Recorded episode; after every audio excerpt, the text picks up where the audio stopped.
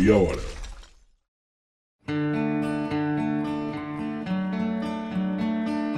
Bom dia, boa tarde, boa noite. Para você que está me ouvindo agora, meu nome é Vitor Augusto, professor de Geografia e Atualidades, e nos próximos 30 minutos eu te garanto que você irá entender muito mais sobre os ataques às escolas que nos assombram há décadas. Sim, eu disse há décadas.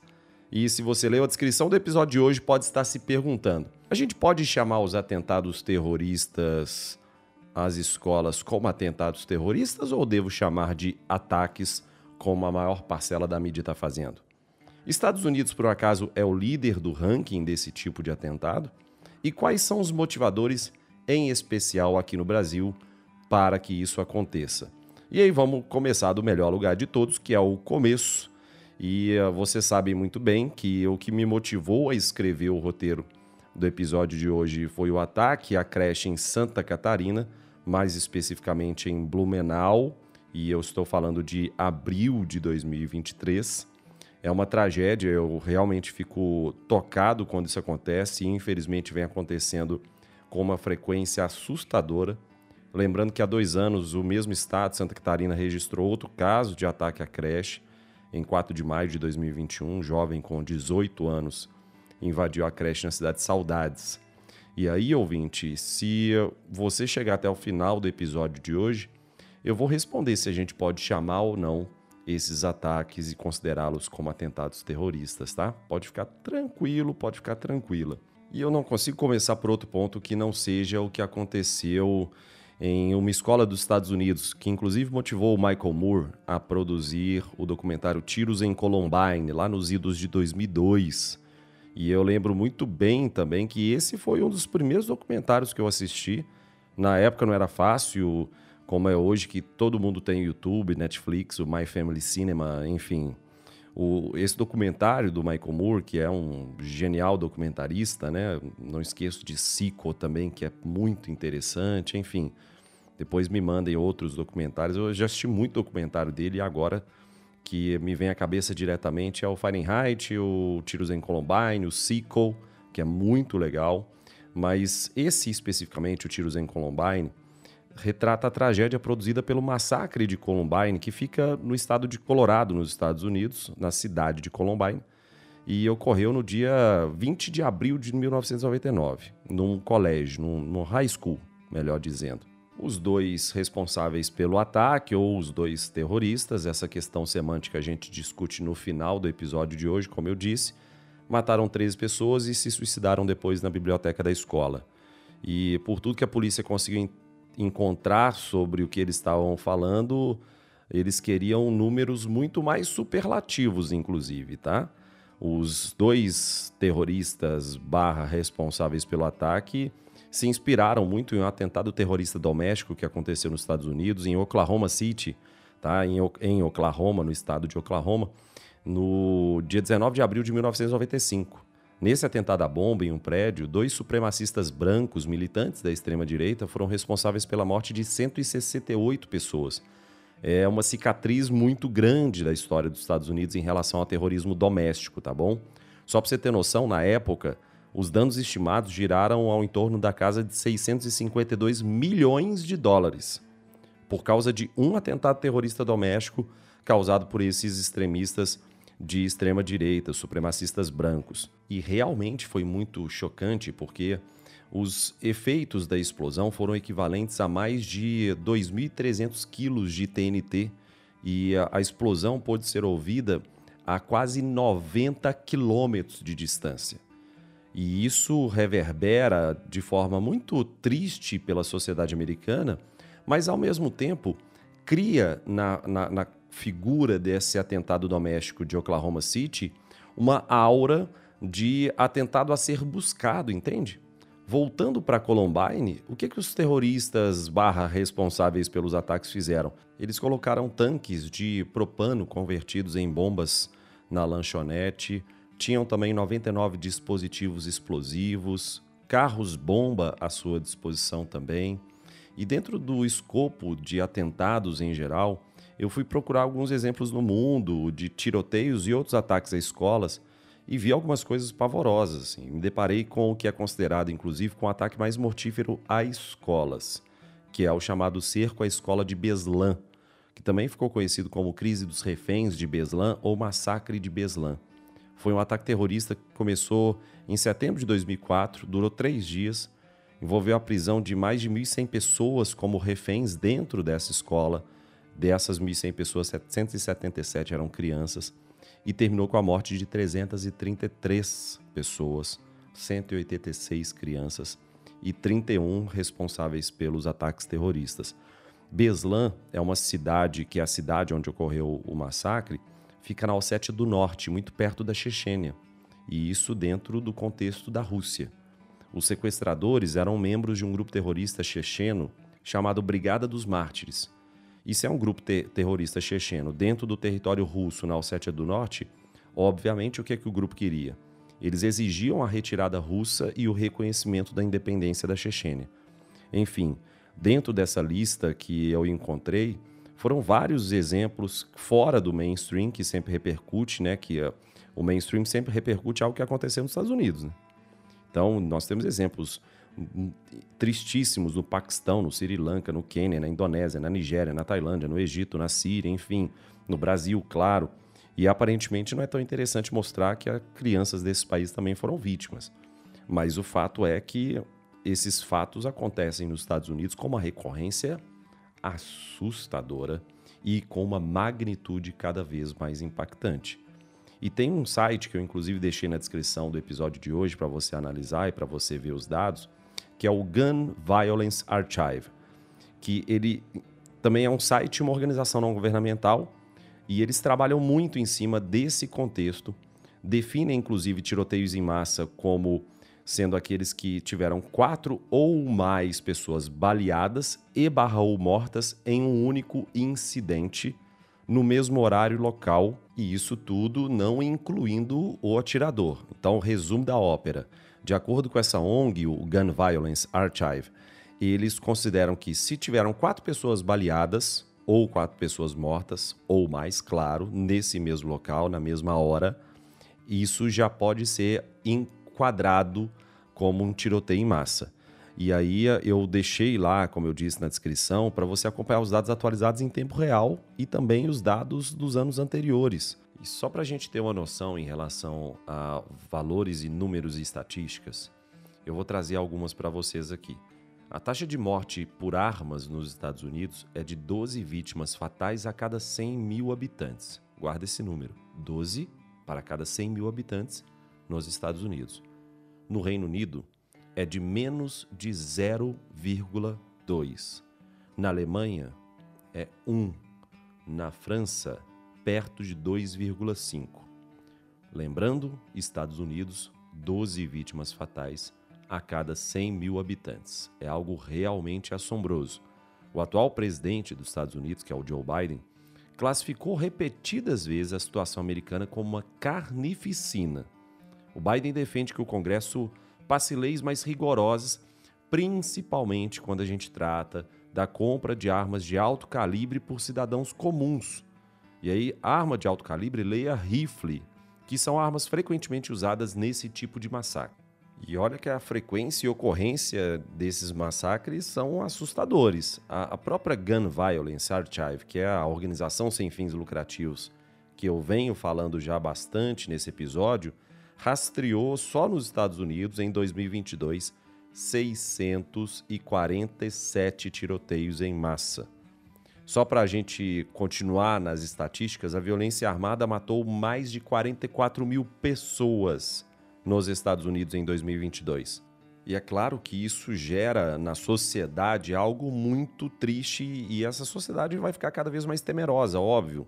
Tem uma pesquisa de 2019 que descobriu que os americanos estavam quase igualmente preocupados em ser vítima de um ataque terrorista com o fato de ser vítima de um tiroteio em massa em qualquer lugar que não seja necessariamente só escola, tá? Porque tiroteio em massa não está restrito à escola, claro. Nesse mesmo ano de 2019, uma pesquisa realizada pelo Congresso dos Estados Unidos estimou que a violência armada, em geral, custou à economia dos Estados Unidos, lei, olha isso, 229 bilhões de dólares por ano. Então, É assombroso esse valor, considerando não apenas segurança, polícia, atendimento médico, como também valor de propriedade mais baixo, perda de negócio. Por que, que eu estou falando isso? Alguns pesquisadores lá da Universidade de Ottawa descobriram que em comunidades onde ocorreram tiroteios em massa, os valores das casas caíram 3% e a quantidade de disponibilidade de emprego caiu 2%. Então, os custos disso são altíssimos.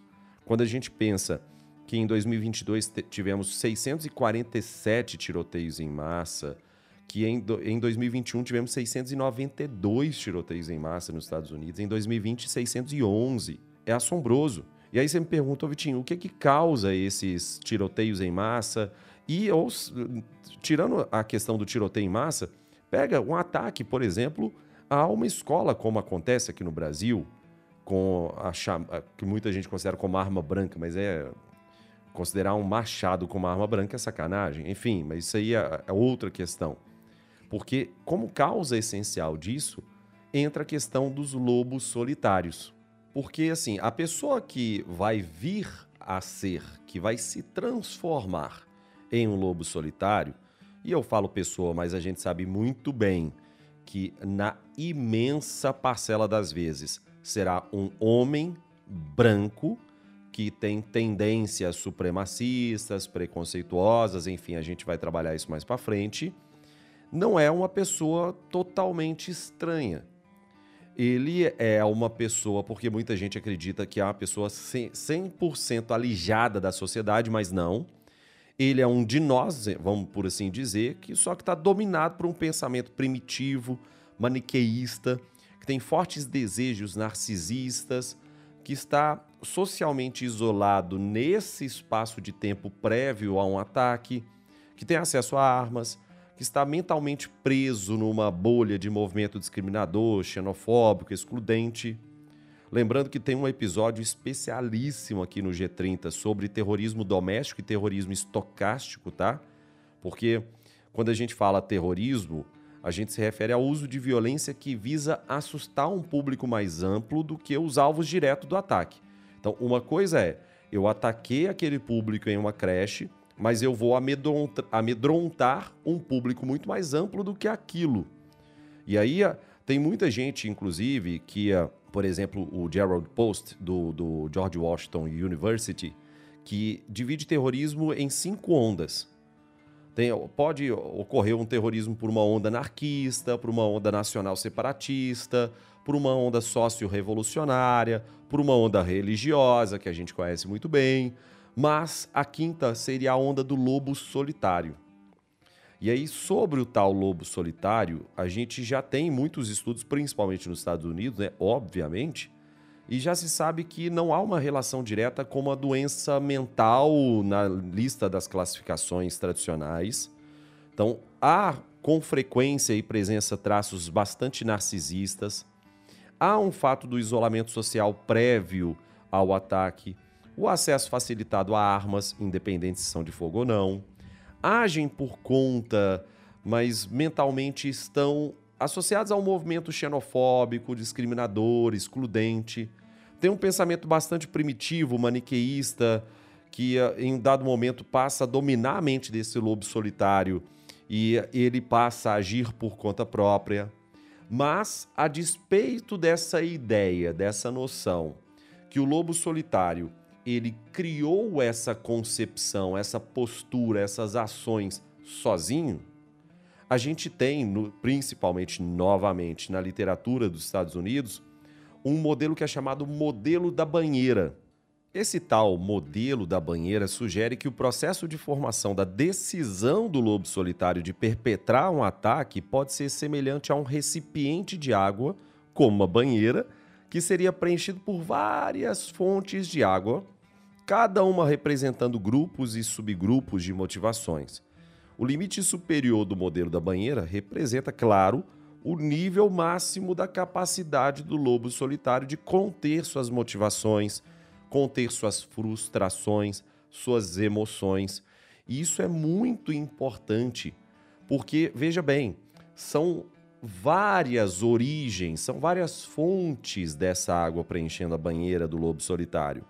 E aí, relembrando o episódio que eu falei sobre terrorismo doméstico e terrorismo estocástico aqui no G30, um episódio maravilhoso, diga-se de passagem, trocando em miúdos, a base desse processo vem das câmaras de eco e os estímulos à ação direta para atingir alvos políticos, implantar pânico na sociedade. e as câmaras de eco para encher essa banheira são variadas. Quando em rede nacional, e por rede nacional entenda grandes canais no YouTube e redes de televisão, se dá voz para pessoas com discurso de ódio, mais água vai preenchendo a banheira do lobo solitário. Além disso, uma segunda dimensão importante é a do líder carismático e do seu staff. Porque todo líder carismático constrói sua prática a partir da narrativa e retórica emocional, pela construção apocalíptica, pela necessidade de intervenção urgente para alterar o rumo da, que, tá, que o mundo está tomando. O líder carismático se apresenta com uma mistura de, de profeta e herói, embalado por demagogia, pela biografia comum com a base da sociedade, a, a, a ideia de que eu sou um de vocês e estou lutando contra os de cima, contra os poderosos da política, da cultura, da economia e por aí vai. Vamos pegar um exemplo claríssimo, mas claríssimo, que é o atentado no dia 5 de abril de 2023 no Brasil, que matou quatro crianças em Santa Catarina. Não só no Brasil, como no mundo, militantes da extrema-direita têm levado jovens a enxergar todo o espaço pedagógico como uma zona inimiga e uma forma de promover o estado de terror, portanto, manifestando publicamente a sua sede por sangue. Então, quando se coloca o inimigo como sendo a pedagogia, quando alguém ataca uma creche, não é à toa, gente. O ataque a uma creche é porque na bolha dessas pessoas se ataca a pedagogia como sendo uma das fontes que nutre o inimigo comum. Normalmente, o inimigo comum é o comunismo, né? Porque o inimigo comum não pode ser tangível, né? Não pode ser nem factível para a cabeça delirante de algumas pessoas. E claro que faz sentido o que acontece em relação a essas creches, em relação às escolas. É muito triste isso. Essa galera se comunica na internet através de suas bolhas, claro. Uma das formas de se encher essa banheira aí também são os sites neonazis. Inclusive, um dos mais famosos, que chegou a ser utilizado por aquele norueguês, o Anders Behring Breivik, lembra? Que tem um documentário no Netflix chamado 22 de Julho. Então, o Anders Behring Breivik era usuário ativo de um site que chama Stormfront. Lembra da personagem daquela série da Amazon que chama The Boys? Só para você ter noção, o fundador do Stormfront é o Don Black, Don Black é ex-líder da Ku Klux Klan. Enfim, o Stormfront é um fórum neonazista na internet reconhecido por ser o primeiro grande site de ódio racial da internet. O site é focado na propagação do nacionalismo branco, nazismo, antissemitismo, islamofobia, antifeminismo, homofobia, transfobia, negação do holocausto, supremacia branca, enfim, desse full pack do esgoto da internet que chegou pesado aqui no Brasil, viu? Vamos entender o porquê disso. Eu já comentei em vários outros episódios sobre o que é o apito de cachorro e que o apito de cachorro é muito importante para entendermos o crescimento do discurso do ódio e principalmente dos supremacistas brancos. Em 2021, o ex-presidente Jair Bolsonaro recebeu e se aproximou de uma representante da AfD na Alemanha. Lembrando, tá? Só, é, é, eu vou, vou esmiuçar isso, porque não era qualquer deputada era a Beatrix von Storck, vice-líder do partido de ultradireita chamado Alternativa para a Alemanha, o AfD, e também a neta do Johann von Krosigk, que serviu como ministro das Finanças da ditadura do Adolf, do Adolf Hitler por 12 anos. Muitos membros da AfD também são acusados regularmente de nutrir simpatias pelo nazismo e de minimizar os crimes cometidos pelo nazismo, pelo Terceiro Reich. Ainda nessa seara dos milhares de apitos de cachorro, tem as reiteradas vezes que o ex-ministro das Relações Internacionais, das Relações Exteriores, o Ernesto Araújo, falou sobre o nazismo sendo de esquerda, precisou até ser, ser indagado e ser corrigido pelo embaixador alemão do Brasil, o George Wichel, que afirmou ser uma besteira completa afirmar que o nazismo foi um movimento de esquerda. Esse mesmo embaixador alemão no Brasil já afirmou que há amplo consenso entre historiadores alemães e mundiais de que Hitler liderava uma corrente política de direita. Até o próprio Museu do Holocausto, que inclusive é um lugar chocante, gente. Visitar o Museu do Holocausto em Jerusalém, e uh, eu espero que um dia você possa ir lá comigo, tá? Eu levo grupos para lá duas vezes por ano.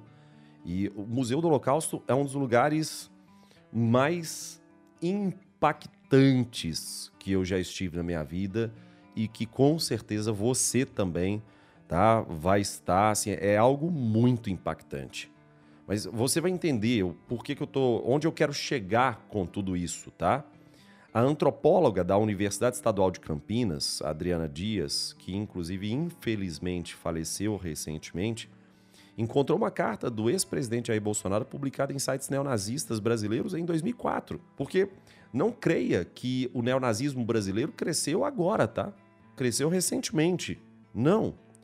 O documento do então deputado federal foi encaminhado em 17 de dezembro de 2004 desejando felicidade aos internautas pelo fim de mais um ciclo, de mais um ano. No texto, Bolsonaro agradece o apoio dado por eles e afirma que eles são a razão da existência do seu mandato. Ao longo da carreira, essa antropóloga, Adriana, publicou diversos trabalhos com contribuições muito importantes para a ciência brasileira sobre a organização da extrema-direita no Brasil. O seu trabalho de pesquisa identificou mais de 300 células neonazistas espalhadas pelo Brasil, que reúne mais de 5 mil extremistas. É claro que a gente sempre dá ênfase para o estado que tem a sigla, né? É o único estado com uma sigla que tem três letras e não duas, né? Porque todo estado tem duas, tem duas letras, né? Então, é Minas Gerais é MG, São Paulo é SP, Ceará é CE, Bahia é BA. Só que Santa Catarina é SSC, né? Curioso. E aí a existência de simpatizantes do nazismo não era incomum no Brasil na década de 30, para você ter noção. Não faltam registros fotográficos e escritos provando a existência do Partido Nacional Socialista dos Trabalhadores Alemães, que é justamente partido nazista. Lembrando que o Brasil é o país que teve o maior número de apoiadores do partido nazista fora da Alemanha, mais de 2.900 filiados. E de acordo com a gigantesca Eloise Starling no Brasil, o partido expandiu por 17 estados antes de ser proibido em 1938. O surgimento do partido nazista no Brasil inicialmente se tratava de um apoio financeiro, bem como em outros países, tá? O que se chamava de sessões, né? As sessões em outros países surgiram para angariar fundos entre a comunidade alemã com o objetivo de manter o partido nazista em funcionamento na Alemanha. Só que quando Hitler chega ao poder na Alemanha, isso passa a ter um caráter mais ideológico cinco anos antes de Hitler se transformar, né, se tornar o chanceler da Alemanha, em 33, a primeira seção brasileira do Partido Nazista já foi criada, que foi no dia 1 de julho de 1928. Adivinha em qual estado? Ele mesmo, o estado de Santa Catarina, lá em Benedito Timbó. E uma das diversas narrativas, uma das narrativas mais recorrentes, claro, era embranquecer o povo brasileiro, Darcy Ribeiro mesmo coloca que os oligarcas de origem europeia, alçados no poder pós-independência, entre aspas aqui, olhavam suspeitosos os negros e mestiços que formavam a maior parte da população e explicavam o atraso prevalecente no país pela inferioridade racial dos povos de cor. Sob a pressão desse complexo de alta identificação denigrante, puseram-se a campo para substituir aos seus próprios povos, radicalmente se praticável por gente eugenicamente melhor, de acordo com o nosso querido monstro sagrado, semideus, super saiyajin, Darcy Ribeiro. Então, na época, muitos intelectuais passaram a repercutir ideias eugênicas, que é uma pseudociência bastante popular de cunho racista, que afirmava que a raça branca era superior às, às demais, e para você que eventualmente está muito bravo agora, está muito brava agora comigo, por que, que eu estou citando neonazistas? Por que, que eu estou citando supremacistas brancos? É porque a maior parcela dos ataques barra atentados terroristas que ocorrem, como tiroteios em massa e esse tipo de ataque em escolas ou em outros locais, ocorrem como tendo uma das fontes para encher a banheira, lembra do modelo da banheira? Como sendo esses sites neonazis. Eu estou dedicando muito tempo para falar sobre neonazistas no Brasil, para te comprovar que no, o Brasil é extremamente vulnerável ao crescimento desses tipos de lobos solitários. Sejam incels, neonazis, enfim, o que você quiser chamar, porque rótulo é o que não falta. A gente tem que tolher, de fato, todas as formas possíveis de acesso aos armamentos, mas principalmente dos discursos de ódio porque é muito fácil apontar o dedo para a arma. Você tem que apontar o dedo para a arma, claro. Olha os dados que eu trouxe para os Estados Unidos. Mas o discurso de ódio, ele causa mais problema ainda. Porque o discurso de ódio pode potencializar o problema que o armamento da população já cria, naturalmente. O discurso de ódio, ele tem uma miríade, ele tem uma gama muito maior de possibilidade de violência, não apenas a arma de fogo. O discurso de ódio mata também. Temos sim que criar mecanismos para que haja regulação das redes sociais, para que tenhamos maior controle sobre sites que dão voz a comunidades neonazistas com a premissa de que a liberdade de expressão não pode ser afetada. Poucas narrativas são tão ignóbeis, tão torpes, tão sórdidas quanto a liberdade de expressão, podendo promover discurso de ódio e inflamar grupos de supremacistas brancos, grupos que promovem preconceitos, enfim. E é dessa forma, com muita gente batendo palma, que a gente experimenta, que a gente tem um pequeno simulacro no Brasil bem como da mesma forma que a democracia americana foi posta em xeque na última década e a gente experimenta o Brasil como sendo um simulacro, a gente também tem esse simulacro aqui no Brasil em relação aos ataques violentos a escolas. Subiu para 24 o número de ataques violentos a escolas no Brasil desde 2002. Um estudo da Unicamp tinha contabilizado 23 casos até março de 2023. E agora, com esse recente ataque em Blumenau, em Santa Catarina, nós temos 24 ataques. É claro que fica muito distante dos números nababescos dos Estados Unidos, mas a gente sempre tem que lembrar que o Brasil está engatinhando e está colocando o seu carrinho no, na mesma estrada, tá bom? E aí, como eu prometi para vocês, a gente pode chamar isso de terrorismo? Ao longo do episódio eu já mostrei que sim, tá? Mas essa discussão nos Estados Unidos está muito mais avançada e tem alguns argumentos interessantes, tá? Porque é muito importante considerar esses atos de terrorismo doméstico, porque primeiro, eles se encaixam na definição e porque é mais fácil para os governos monitorar os indivíduos que podem realizar esses ataques, em termos de instrumentalização. Acho que as pessoas às vezes tendem a ter um preconceito de que o nazismo tende a ser algo realizado pelo ISIS ou pela Al-Qaeda. Então, ou qualquer outro grupo terrorista famoso, tá bom? Como Boko Haram. E se for um indivíduo fora dessas organizações, não pode ser considerado como terrorismo. É um lobo solitário ali. Mas quando você olha para as ações, elas claramente se encaixam no critério de terrorismo. Vide o episódio aqui do G30 sobre terrorismo doméstico e estocástico. E vide esse episódio que eu já falei sobre como se encaixa. Em segundo lugar, acho que é a forma do tipo de ataque que importa muito em relação à percepção das pessoas. Eu vou explicar isso, tá? Porque muitos estudiosos e formuladores de políticas não consideram tiroteio em massa ou ataques às, às escolas como forma de terrorismo, porque acabam considerando como uma expansão da atividade criminosa cotidiana. Então, porque Ato terrorista é visto em geral como ah, o sequestro de crianças em uma escola, como eu expliquei lá no massacre da, da, da Rússia em relação aos chechenos. Então, a, a, a, muita gente acredita que atentar terrorista é só com a bomba. É por isso que a percepção das pessoas é que atentar terrorista envolve uma bomba.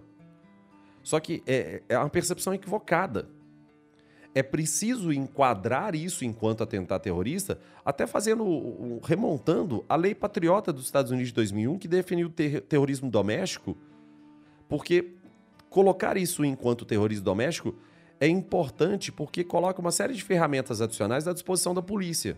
Eu tenho mandados de escuta rápida, monitoramento da, da mídia social da pessoa, vigilância da internet.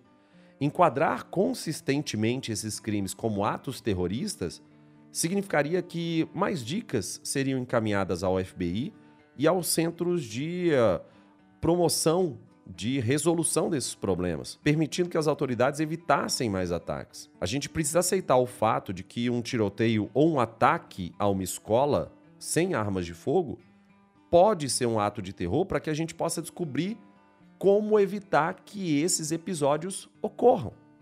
Então, traduzindo tudo, por que, que eu faço questão de chamar esse episódio como um atentado terrorista a uma escola e não um ataque a uma escola? Porque a gente tem que dar a gravidade que esse assunto merece. E a gente já está brincando tempo demais, corroendo as nossas bases democráticas por tempo demais, aceitando pessoas na internet propagando ódio da forma como a gente está falando, em defesa de uma suposta e definitivamente rasa como um pires defesa da liberdade ou do famoso libertarianismo. E é dessa forma que a gente encerra o episódio de hoje. Eu queria agradecer do fundo do coração a sua presença até aqui e uh, dizer que é muito importante a sua participação, compartilhando nas redes sociais, divulgando o nosso trabalho. E também agora a gente tem a novidade do apoia.se barra geografia em meia hora, tá? que vai nos ajudar demais a perpetuar, a continuar produzindo esse trabalho, porque realmente é bastante trabalhoso e eu espero que você tenha gostado muito do episódio de hoje. Deu muito trabalho para roteirizar, mas como sempre, é um prazer estar aqui compartilhando todo esse conteúdo com você. Um grande beijo no seu coração. Até a semana que vem e tchau, tchau.